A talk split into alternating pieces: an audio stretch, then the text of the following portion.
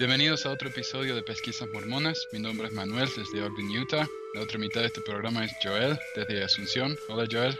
Hola Manuel. Hola. Este programa está hecho para aquellos que quieren aprender un poco acerca del mormonismo, más allá de lo que los misioneros o los manuales de la escuela dominical nos enseñan. Vamos a hablar de hechos pocos conocidos, especialmente en nuestros países donde materiales primarios no están disponibles en español. Y esta semana empezamos una serie. ¿Por qué no nos decir un poco más de lo que vamos a hacer, Joel? Ok, en este programa vamos a empezar una nueva serie llamada Las esposas olvidadas de José Smith. Al leer los libros y manuales publicados por la Iglesia sobre José Smith, su historia, se pensaría que Smith tenía una sola esposa, Emma Hale. Ah, tal vez algunos miembros ah, de habla español de la Iglesia mormona saben que la Iglesia practicaba la poligamia en el pasado y tienen una idea vaga que José Smith tenía algo que ver con esto. la revelación sobre poligamia en la sección 132 de Doctrina y Convenios fue escrito por Smith, pero no es explícito sobre su propia participación en la práctica. Sí, es un poco confusa. Está como en código la escritura esa. Sí, introduce la práctica, pero no dice que Smith mismo lo practicaba. De hecho, José Smith practicó la poligamia con vigor, tomando aproximadamente 33 esposas. Ellas son las esposas olvidadas de José Smith. Hoy vamos a dar una breve biografía de la primera esposa de José Smith, Emma Hale Smith Biderman. Si les gusta la telenovela, este programa es para ustedes, porque tiene todo, el amor y la traición, el triunfo y la muerte, la mentira y el sufrimiento. Entonces podría ser un programa en Telemundo. Primero quería saber de usted, Manuel, cuando vivía en Argentina, ¿qué era su opinión al respecto de Emma Smith? ¿Cuál fue la, ah, la idea de los miembros en Argentina? Bueno, a mí lo que me enseñaron de Emma fue muy poco. En realidad yo lo único que sabía de ella era que era la esposa de, José Smith y que eventualmente cuando José se murió, ella se fue de la iglesia.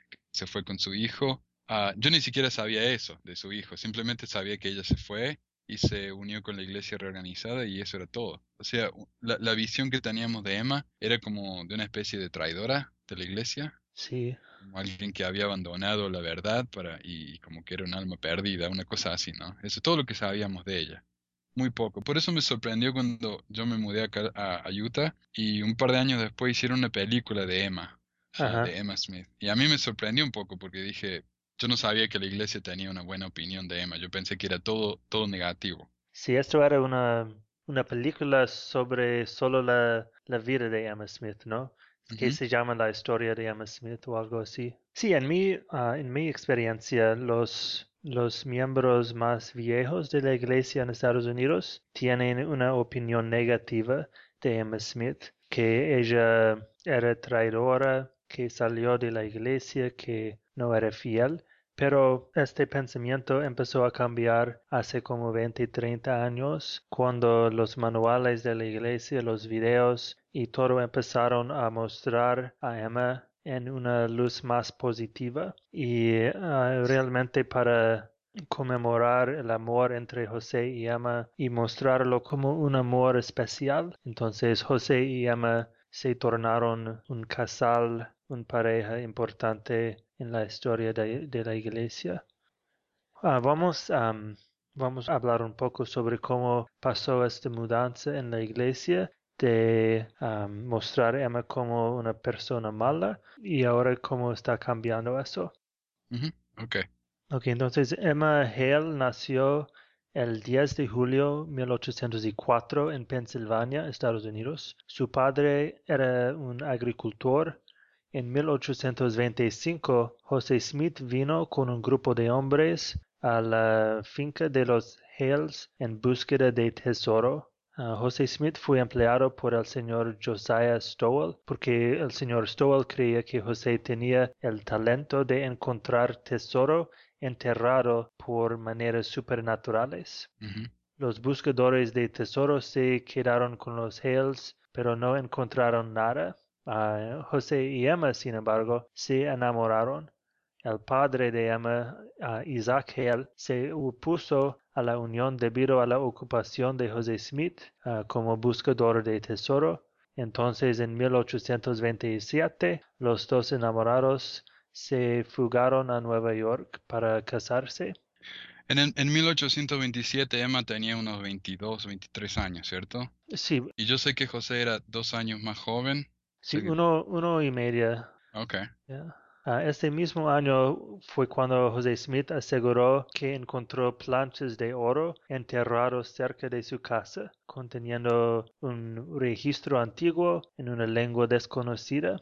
Y Emma, aunque nunca vio las planchas, ayudó a José Smith con la traducción de las planchas como escribiente por algunas partes. Ok, y quiero leer una dicha de Emma Smith sobre este proceso de traducir el libro de Mormón. Ok, ella dijo que sé que el mormonismo es la verdad y creo que la iglesia fue establecida por la dirección divina y fe completa en esto. Al escribir por tu padre con frecuencia, escribía día a día, a menudo sentada en la mesa cerca de él, él sentado con el rostro enterrado en su sombrero, con la piedra en ella, y dictando hora tras hora sin nada entre nosotros. Las planchas frecuentemente estaban en la mesa sin ningún intento de ocultarlos, envueltas en un mantel de lino pequeño que yo le había dado para cubrirlas. Una vez sentí las placas sentadas en la mesa trazando su contorno y forma, parecían ser flexibles como un papel grueso y crujían con un sonido metálico cuando los bordes eran movidos por el pulgar, como se hace a veces a las bordes de un libro. Entonces, aunque ella no vio a las planchas, testificó de su forma física y ayudó en la traducción. O sea, ella dice que las tocó, pero a través de una tela que la cubría las planchas. Eso es Correcto. todo lo que ella, ella hizo. Correcto. Y ella estaba presente para traducir parte del libro y dijo que oh, José Smith no era capaz de escribir o dictar el libro por sí mismo, que tenía que ser divino. En abril de 1830, José Smith estableció la iglesia. Emma fue bautizada en junio de este año. Emma compiló el primer libro de himnos de la iglesia. Los tres primeros hijos que ella tuvo ah, murieron en su infancia y ella tuvo gemelos que murieron, pero otro, ah, otros gemelos nacieron en la misma época y su madre murió, entonces ellos adoptaron a estos gemelos. Pero luego después una turba atacó a José Smith en la noche y dejaron la puerta abierta ah, con el resultado de que uno de los gemelos agarró neumonía y murió. Ok, José y Emma tuvieron cuatro hijos más que vivieron hasta llegar a ser adultos. Ah, entonces ellos vivi- tenían mucho sufrimiento ah, sobre su familia, perdieron hijos y todo esto, muy difícil. Y Emma sintió Hablamos mucho de la persecución que sufrió José Smith, pero Emma también pasó por eso. José y Emma se mudaron a Ohio en 1831. Allá José Smith recibió muchas de sus revelaciones. Ah, también en 1832 o 33, él empezó la práctica de poligamia, tomando como otra esposa Fanny Alger, sin el conocimiento o concordancia de Emma. Durante este tiempo, Fanny estaba viviendo con José y Emma como empleada. Ah, Cuando Emma supo del relacionamiento entre Fanny y José, ella expulsó a Fanny de la casa. Dijimos qué edad tenía Fanny. La edad, am, 17 o 18 años. Ok. Y sabemos que esto es cierto porque incluso Oliver Cowdery, más tarde en la historia, él, él comentó esto, ¿no? Del asunto de, de Fanny. Sí, Oliver Cowdery. Hay, hay varios ah, testimonios del matrimonio, entonces es, es bien establecido. Y en la, en la próxima de la serie vamos a hablar solo de Fanny Alger y toda su historia, Ok. que es muy interesante. Ok, pero Emma la expulsó de la casa. Ah, los Smiths se quedaron en Ohio hasta 1838, cuando problemas financieros, religiosos y legales les forzaron a mudarse a Missouri. Pero allá en ese mismo año, enemigos de la iglesia usaron fuerza para expulsar a los mormones del estado y encarcelaron a José Smith. Entonces Emma sola llevó a su familia a Illinois y después de nueve meses José escapó y se unió a ellos. Yo sé que en los primeros cuatro años de casados vivieron como en siete ciudades diferentes. En Nueva York, en Pennsylvania, en Ohio, en Missouri, en Illinois, estaban siempre mudándose. Entonces, en Illinois, José Smith continuó la práctica controversial de la poligamia, de casarse con mujeres adicionales. Él justificó la práctica con escritura y revelación, pero Emma se opuso vigorosamente a la poligamia. Entonces, la mayoría de los matrimonios de José ocurrieron sin el conocimiento o consentimiento de Emma. Durante la vida de José Smith, la práctica de poligamia ocurrió en secreto y después de su muerte, Emma negaría que José jamás la enseñara o practicara. Cierto. En 1842, unas mujeres de la iglesia organizaron un grupo social de servicio para las mujeres. José Smith la puso bajo de la organización de la iglesia y Emma fue elegida la primera presidenta de la Sociedad de Socorro. Emma usó la organización a criticar y atacar la práctica de poligamia. Ah, y porque José Smith estaba practicándola en secreto, no pudo reaccionar o contradictarla. Ah, irónicamente, en cuanto Emma lideró a las mujeres de la Sociedad de Socorro contra la poligamia, José Smith se casó secretamente con una de los dos consejeros de Emma, también con la secretaria de Emma y con la hija de la otra consejera sin el conocimiento de Emma. Esto es la parte de la telenovela, ¿no? Ok. y José Smith disolvió la Sociedad de Socorro en 1844, ¿ok? Y no fue reiniciado hasta 1854, por ahí en Utah. en junio de 1844, algunos miembros desilusionados de la iglesia publicaron un periódico crítico de José Smith. José Smith, como alcalde de la ciudad, ordenó la destrucción de la prensa de esta publicación. Por eso él fue encarcelado y el 27 de junio una turba de sus enemigos lo mató, dejando a Emma como viuda. Sí. Y yo creo que valdría la pena un día hablar acerca de, de la prensa esa, porque hoy en día pensamos que José Smith fue asesinado solamente por sus ideas religiosas, pero fue en realidad porque él había roto la ley y había destruido esa prensa, ¿no? Sí, correcto. Y eso le causó muchísimos problemas a la iglesia. Sí, porque en Estados Unidos la idea de libertad de prensa es muy fuerte y para atacar una prensa era considerado una violación grave de la Constitución. Ajá. Okay, después de la muerte de José Smith, hubo confusión entre los miembros sobre quién debería liderar la iglesia. El mayor grupo siguió a Brigham Young, uno de los doce apóstoles de la iglesia. Otros grupos menores se dividieron, pero Emma no se unió a ningún grupo.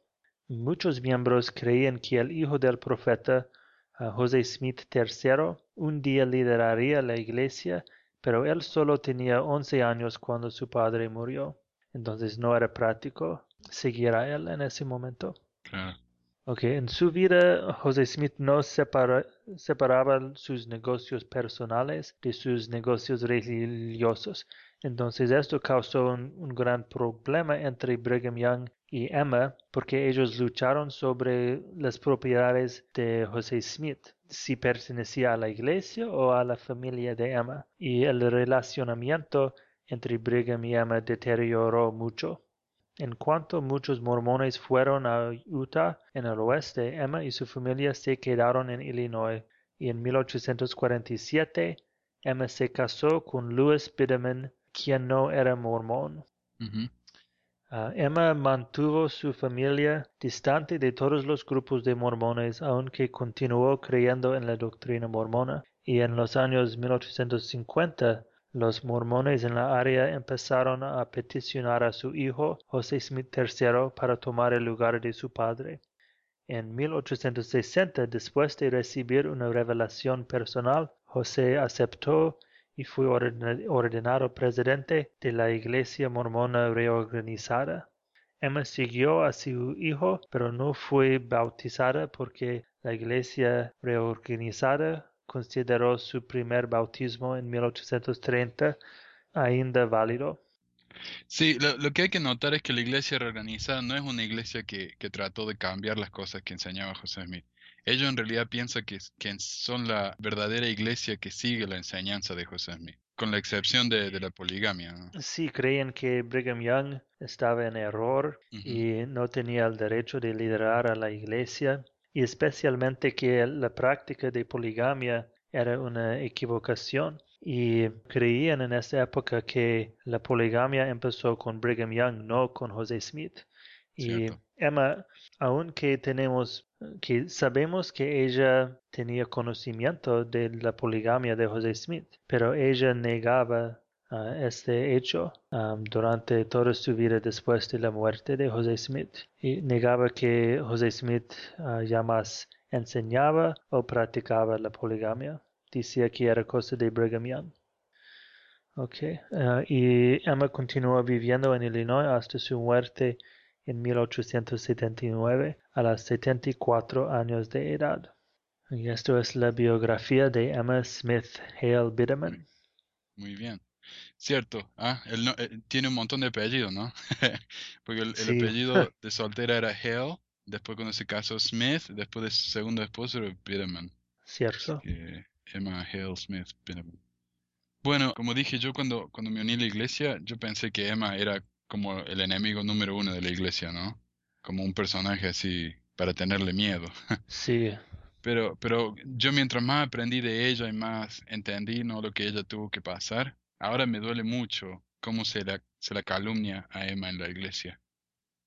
Ahora imagínense ustedes qué difícil sería, que estar, sería estar en su lugar, ¿no? Tener que apoyar a un hombre que constantemente se estaba mudando, que estaba siendo amenazado o atacado, echado de un lugar a otro, llevado a la corte, que iba a la cárcel, eventualmente que se casó con otras mujeres sin, sin su consentimiento o su conocimiento, y sin embargo Emma siempre estuvo a su lado. Correcto. Y a pesar de que se fue a la iglesia reformada y, de que negó de que su esposo alguna vez participó en actos de poligamia, no hay historias de que ella, como, como dijiste antes, e, echó por lo menos a una de sus esposas de, la casa. Así que ella sabía eso. Y sin embargo, ella estuvo ahí con él y se quedó con él. Perdón. Sin embargo, hoy en día la gente en la iglesia habla de ella como una gran traidora. Un conocido mío hace un par de semanas me dijo, muy serio, me dijo que ella era una apóstata porque la apostasía significa abandonar la luz y ella, y ella abandonó la luz que poseía. Pero sin embargo nosotros sabemos que ella, ella hizo lo que pensó que estaba correcto, ella no se fue de la iglesia a propósito enojada, o simplemente hizo lo que ella pensó que era lo correcto. Ahora, por lo que yo entiendo, esta crítica contra Emma comenzó, como dijiste, con Brigham Young, quien dijo de Emma en la sesión de la Conferencia General de octubre de 1866. Brigham Young dijo, a mi conocimiento cierto, Emma Smith es una de las mentirosas más malditas que conozco en esta tierra. Sin embargo, no hay ninguna cosa buena que me negaría a hacer por ella si ella solo fuera una mujer justa, pero ella continúa en su maldad. A menos de seis meses de su muerte, José llamó a su esposa Emma a una reunión secreta y allí le dijo la verdad y le pidió que la negara si podía. Él dijo que los juicios de Dios vendrían sobre ella inmediatamente si no se arrepentía. Le recordó de la vez que ella trató de envenenarlo y él le dijo que era una hija del infierno y literalmente la mujer más malvada en esta tierra, que no había una, una más malvada que ella. Él nos contó aquí donde ella había conseguido el veneno y cómo lo puso en una taza de café. Dijo, obtuviste este veneno de tal y tal y yo lo bebí, pero no pudiste matarme. Cuando le llegó al estómago, fue a la puerta y vomitó. Habló con ella en esta reunión de manera muy severa y ella nunca dijo una palabra en respuesta. Tengo testigos de esta escena que pueden testificar que ahora les estoy diciendo la verdad. Dos veces ella trató de matarlo, ¿no? Ese es el testimonio de, de muy fuerte, ¿no? Muy duro, muy, muy duro. Ahora, la explicación de los defensores de la iglesia es que Brigham Young era un, un hombre muy leal a José Smith y sus problemas con, e, con, con, Emma eran a, a, causa de varios asuntos, ¿no? Tenían problemas económicos, como dijiste, Yeah. cuando Emma decidió mantener propiedades que según ella eran de su esposo y que según Brigham Young eran de la iglesia, pero el mayor problema fue cuando en vez de apoyarlo como profeta, Emma prefirió no unirse a ninguna iglesia y eventualmente apoyó a su propio hijo, Joseph III. Correcto. Um, Bushman, que es el, ya lo mencionamos antes, el autor de, de la nueva biografía de, de José Smith, explica que Emma nunca admitió haber envenenado a su esposo, pero que cuando él la acusó, ella se mantuvo en silencio y Brigham Young vio eso como una prueba de su culpa. Pero la verdad es que José tenía la tendencia a vomitar. Una vez vomitó tanto que se le dislocó la mandíbula, y cinco semanas después del episodio del envenenamiento, José vomitó más que nunca, y dijo que Emma lo había atendido y que lo había cuidado. O sea, en resumen, para mí, parecería que Brigham Young buscó razones para justificar su enojo contra Emma, principalmente a causa de su falta de apoyo, y en discursos públicos, porque esto fue en una conferencia que dijo eso. Imagínense hoy en día el profeta Monson diciendo algo así de alguna hermana de la iglesia, ¿no? o sea, y en discursos públicos él, trató de convencer al resto de la membresía de la iglesia a que ellos también deberían estar enojados con ella. Pero eso es lo que me duele a mí, que, que la vemos como un- una persona tan, tan malvada, ¿no? Y sin embargo ella fue uno de los mayores eh, apoyos que tuvo el profeta José Smith. Sí, cuando yo pienso en Emma Smith, veo una, una mujer que sacrificó su vida entera por José Smith. Ella dejó su familia, sus padres, ella los siguió de un estado al otro, sufrió mucha persecución, perdió hijos, sacrificó todo, abrió su casa para nuevos miembros, para toda persona y tuvo que compartir su esposo con la iglesia entera y la única cosa que ella no pudo aceptar fue compartir el corazón de José, que ella pensaba que era suya y no debía tener que compartirla. Y esto fue el sacrificio que ella no pudo hacer. Y yo no puedo culparla por eso, porque ella sufrió mucho y sacrificó mucho. ¿Cierto? Creo que es una cosa generacional que la iglesia ahora no quiere condenar a Emma como Brigham Young hacía, quiere mostrarla como la esposa fiel ah, y amorosa de José Smith y ah, hace parte de su narración de los eventos de la restauración para mostrar a Emma como ah, una buena persona que tal vez tuvo algunas faltas, pero no, no era la más mentirosa de todos del mundo, como Brigham Young decía. O sea que estamos haciendo progreso en la iglesia entonces, por lo Sí. menos con parte de nuestra historia, ¿no? Sí, pero, pero también la iglesia no quiere decir que Emma Smith se opuso tanto a la poligamia o que negaba la existencia de, la poligamia. Entonces, eh, la historia siempre es incompleta. Y hay, hay un libro en inglés sobre la vida, una biografía de Emma Smith, que es muy bueno, pero es solo en inglés. Y creo que es ah, la única referencia, el único libro que, que da un buen, una buena idea de su vida. Y eso falta en, en otros idiomas. Cierto. Ah, falta de demanda, ¿eh? Cuando la gente lo pida, entonces tal vez lo empiecen a hacer. Claro. El problema es que mucha gente ni siquiera sabe que existen esos recursos, ¿no? Correcto. O, o no se interesa en leer un libro sobre, sobre Emma Smith, al- alguien que no era profeta o algo así. Tendrían que haber, hay una serie, ¿no? Eh, en la escuela dominical y en, no, no en la escuela dominical, en el sacerdocio y la sociedad de socorro que hacen con la vida de los profetas, los manuales de los profetas. Y, y algo que falta, que falta en esos libros es hablar un poco más de, de sus esposas, ¿no? O tal vez hacer una serie entera de las esposas de los profetas, eso sería interesante. Sí, una vez ah, yo leí un- una pregunta en el internet de que estaba preguntando a las personas o pidiendo a las personas que pensaran de las mujeres de la iglesia, de la historia de la iglesia, quién eras- eran las más famosas. Y la idea era que nadie podía pensar de más de como dos o tres mujeres en la historia. Emma Smith, am, la madre de José Smith, Lucy Mack Smith, y Ajá. tal vez Eliza Ah. Snow. Liza Snow, sí, Ah. Esas son las tres que yo dije cuando leí eso también. sí. Um, y de los ah, apóstoles actuales, los miembros no saben sus nombres, tal vez de una o dos, si escuchen con cuidado a la conferencia, pero no sabemos No conocemos a las mujeres de la iglesia y sus historias y esto es el propósito de esta serie para reconocer y contar las historias de estas mujeres que son importantes en, la- en nuestra historia. Qué bueno. Ojalá entonces sirva para algo esta serie, ¿no? Sí, Que podamos conocer a esta gente. Que fueron tan importantes en la iglesia, como dijimos, ¿no? Esenciales. Si no fuera por estas mujeres, hubiera sido muy difícil que la iglesia progresara para nada, ¿no? Sí, cierto. Bueno, ah, ¿algo más?